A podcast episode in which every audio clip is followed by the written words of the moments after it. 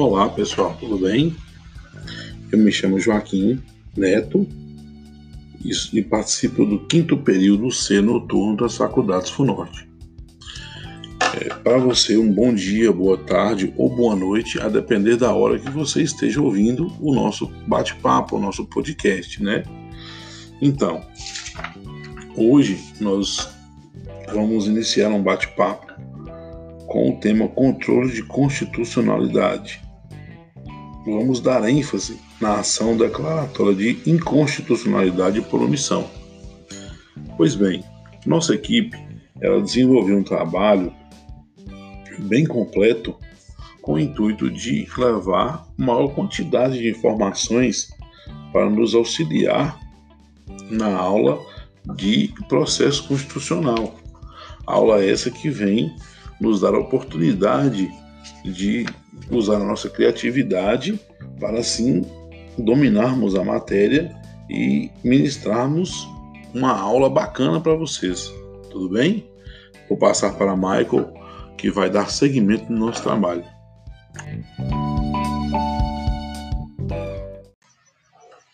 Pessoal, esse podcast cuida exatamente sobre o estudo de controle de constitucionalidade mais precisamente sobre as espécies de ação declaratória de inconstitucionalidade por omissão. Assim, serão apresentados inicialmente o conceito respectivo do controle de constitucionalidade e da ação declaratória de inconstitucionalidade por omissão, que será nosso objeto de estudo, além dos requisitos, características e aspectos gerais do ADO, incluindo explicações acerca de jurisprudência realizada no caso concreto, que é o ADO 26/DF, com um pequeno debate sobre a ação mencionada. É, o objetivo principal é trazer à tona a fixação do conteúdo e aclarar ainda mais o tópico que nos foi confiado. Boa noite. O colega Maicon trouxe uma breve síntese do trabalho a ser desenvolvido. Iniciaremos com o conceito e requisito de controle de constitucionalidade, que é exatamente a aferição da validade das normas face à Constituição.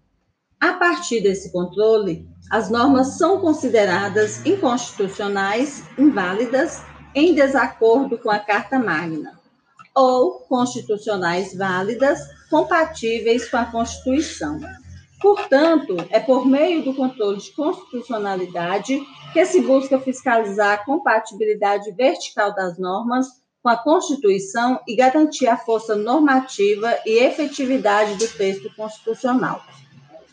Consoante a doutrina, são pressupostos do controle de constitucionalidade. Primeiro, a existência de uma Constituição escrita e rígida. Segundo, existência de um mecanismo de fiscalização das leis, com previsão de pelo menos um órgão com competência para o exercício da atividade do controle.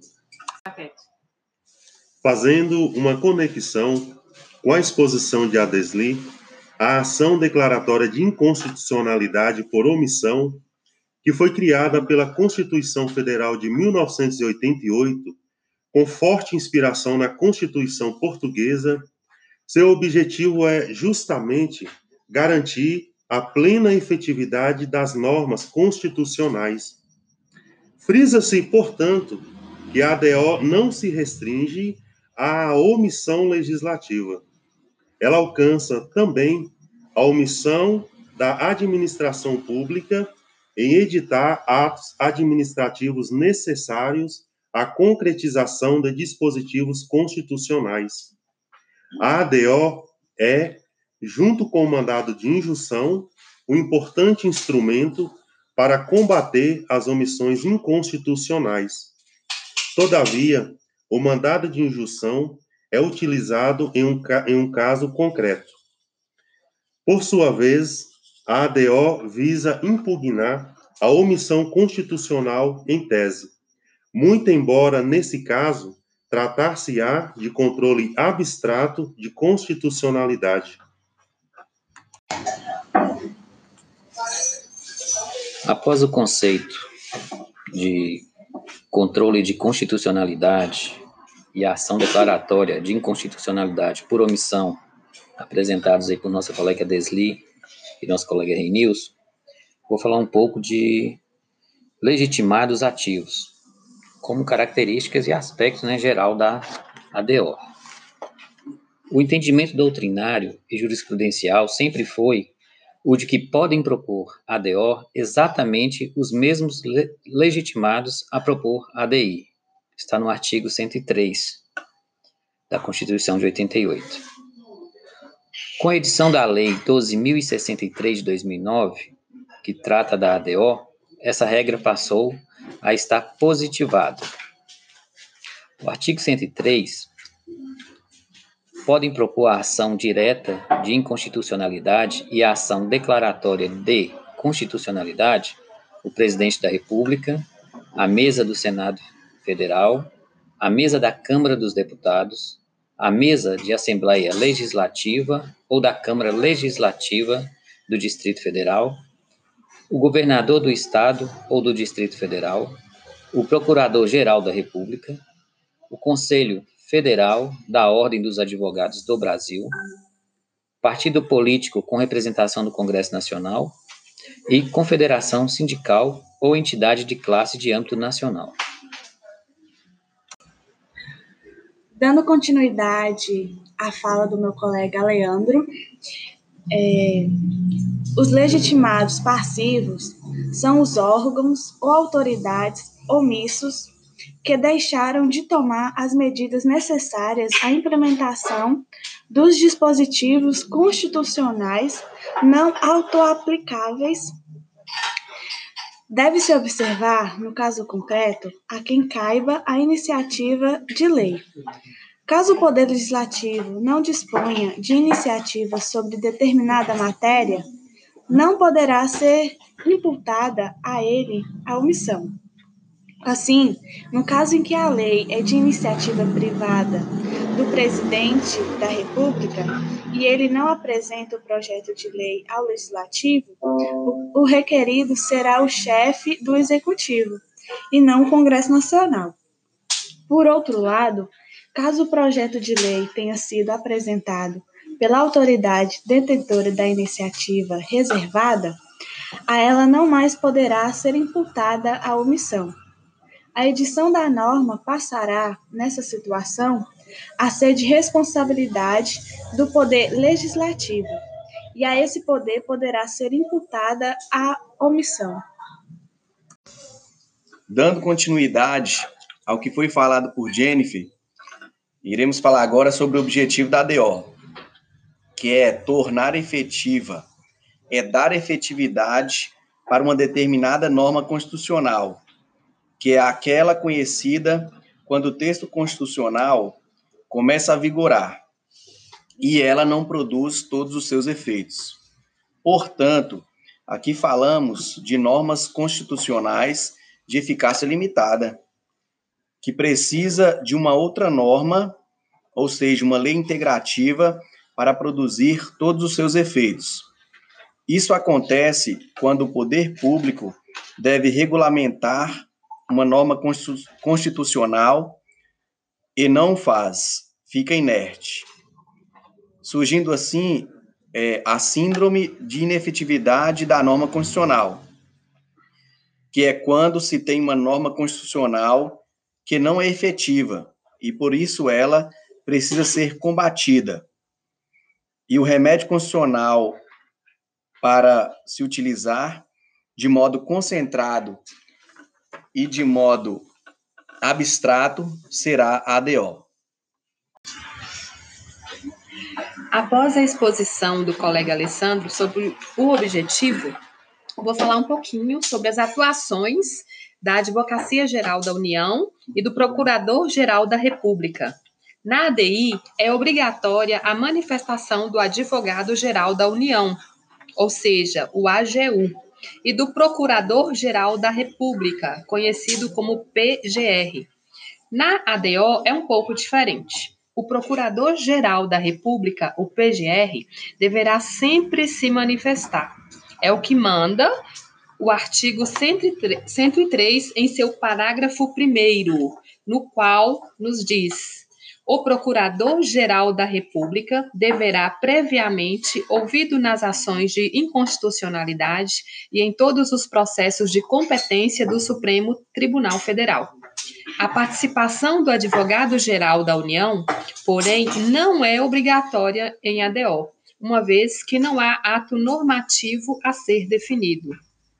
Há que se ressaltar, todavia, que o ministro relator poderá solicitar as manifestações do advogado-geral da União, que deverá ser encaminhado em prazo de 15 dias. Dando complemento é, e pegando uma carona na, na fala dos meus amigos, colegas Alessandro e Gisele, eu gostaria de trazer ao conhecimento de todos um pouco sobre medida cautelar em ADO. A medida cautelar poderá consistir em suspensão de aplicação da lei ou do ato normativo questionado, no caso de omissão parcial, suspensão de processos judiciais ou processos administrativos e outra providência fixada pelo tribunal. A Lei 9868 de 99 determina que em caso especial de urgência e relevância da matéria, o tribunal, por decisão da maioria absoluta de seus membros, desde que presentes à sessão de julgamento pelo menos oito ministros, poderá conceder medida cautelar após a audiência dos órgãos ou autoridades responsáveis pela omissão inconstitucional, que deverá pronunciar-se no prazo de cinco dias. Bom, pessoal, agora nós vamos é, aplicar o ADO na prática, inclusive com um caso bem complexo, que houve bastante divergência e posicionamentos divergentes entre os órgãos e instituições do Brasil, que é o ADO 26-DF. Nós vamos expor é, os principais argumentos favoráveis e contrários sobre o tema, tendo em vista que já houve uma decisão do STF sobre o assunto. É, e o, a problemática desse debate vai basear justamente em verificações dos principais argumentos utilizados por instituições e autoridades com forte poder influenciador de opinião sobre o assunto previsto no ADO 26-DF, para que após a leitura, os acadêmicos da FUNORTE tenham uma análise mais criteriosa e consigam uma formulação de opinião própria, elaborada sobre argumentos contundentes, com a finalidade de poder posicionar-se sobre o deferimento ou não dos pedidos formulados pela comunidade LGBT e o PPS. Lembrando que esses pedidos específicos, ele vem se tratar quanto a, ao pedido de reconhecimento da omissão legislativa para a criminalização da homofobia e transfobia, e enquanto não editada a lei específica, seja que seja reconhecido que essas condutas são manifestações de racismo, sem que isso signifique analogia em mala parte, interpretação, interpretação extensiva, em sentido estrito, técnicas vedadas no direito penal. É, portanto, agora nós vamos analisar cada posicionamento. Inclusive, Maicon, tem uma das instituições que posiciona a favor da ADO, é o Grupo de Advogados pela Diversidade Sexual que afirma que a, a não previsão legal da punição da homofobia no Brasil constitui uma violação direta dos ordenamentos constitucional e convencional, não podendo o país alegar em sua defesa questões como reserva legal ou silêncio eloquente, uma vez que é um comando não apenas objetivo direto, mas também urgente quanto ao tratamento e questão da homofobia nos Estados americanos. Outro grupo favorável à ADO é o grupo gay da Bahia. A Constituição Cidadã é clara quando preceitua que a República Federativa do Brasil tem como fundamento a cidadania, a dignidade da pessoa humana, e tem como objetivo construir uma sociedade livre, justa e solidária, bem como promover o bem de todos sem preconceitos de origem, raça, sexo, cor, idade e quaisquer outras formas de discriminação.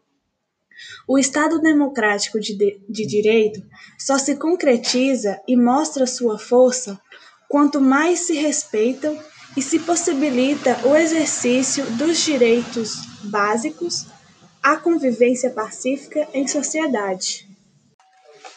Bom, como em praticamente tudo na, na vida, nem todos são a favor do que acontece no mundo. E assim não é diferente aqui na ADO 26. É, o COBIM, Convenção das Igrejas Evangélicas Meonitas, ela é contra a ADO. E ela cita é, uma, algumas palavras aqui, o seu pensamento né, contraditório. Eu vou ler para vocês aqui o que essa convenção trouxe ao nosso conhecimento. Abre aspas. Não cabe ao Poder Judiciário, nem ao próprio Supremo Tribunal Federal, invadir a competência legislativa exclusiva do Congresso Nacional, como é no caso das legislações penais. Sendo assim, temos como ju juridicamente impossível pedidos, os pedidos deduzidos na inicial, ante a impossibilidade do Supremo Tribunal Federal funcionar como legislador positivo. Situa situação que, caso ocorra, ferirá de morte o princípio da separação dos poderes, e seria salutar o reconhecimento da preliminar hora invocada ante a inviolabilidade jurídica dos pedidos deduzidos na inicial.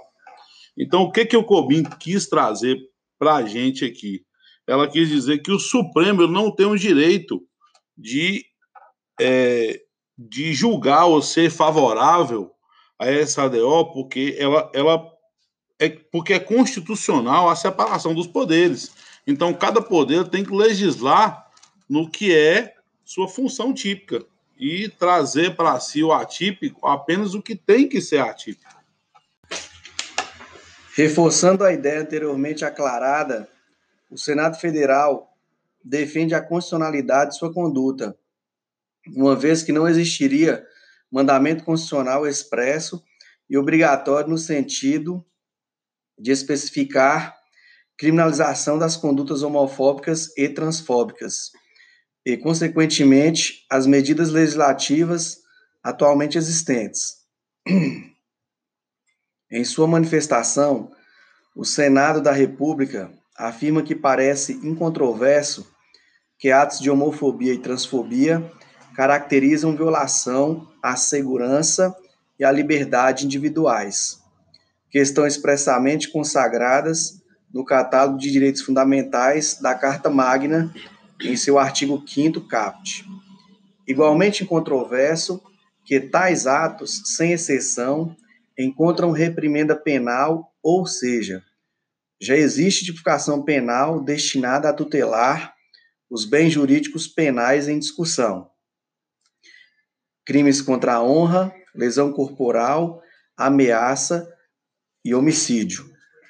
Assim, nota-se que os motivos do não atendimento imediato do pleito de criminalização, que parte da premissa equivocada que a Constituição determinaria, não pode ser imputado ao Congresso Nacional, não sendo em homenagem à harmonia e independência dos poderes, caso de uma medida de declaração de omissão constitucional. Ou seja, o Senado Federal também fica a favor do posicionamento de não precisar ser feita a criação de uma criminalização por homofobia e transfobia.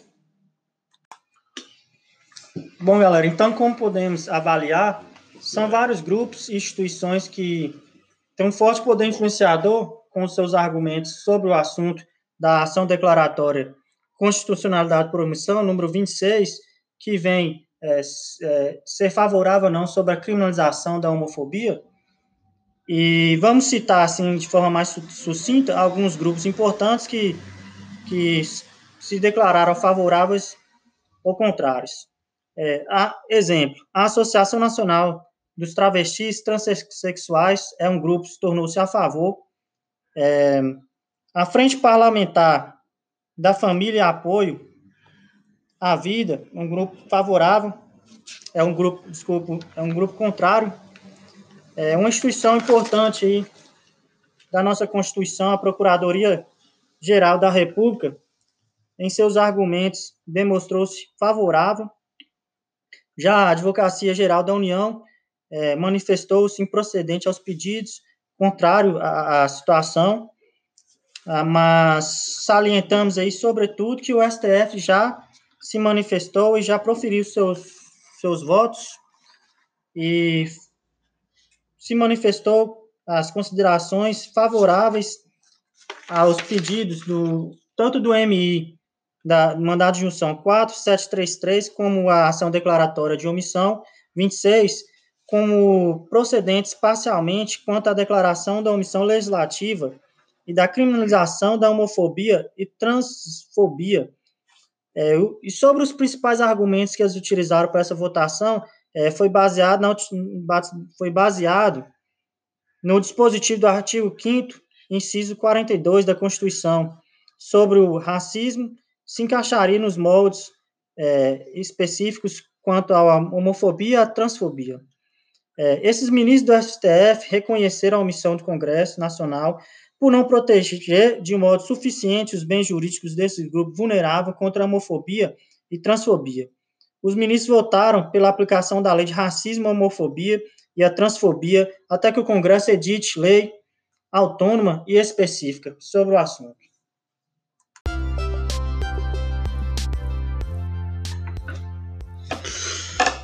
Bacana, pessoal.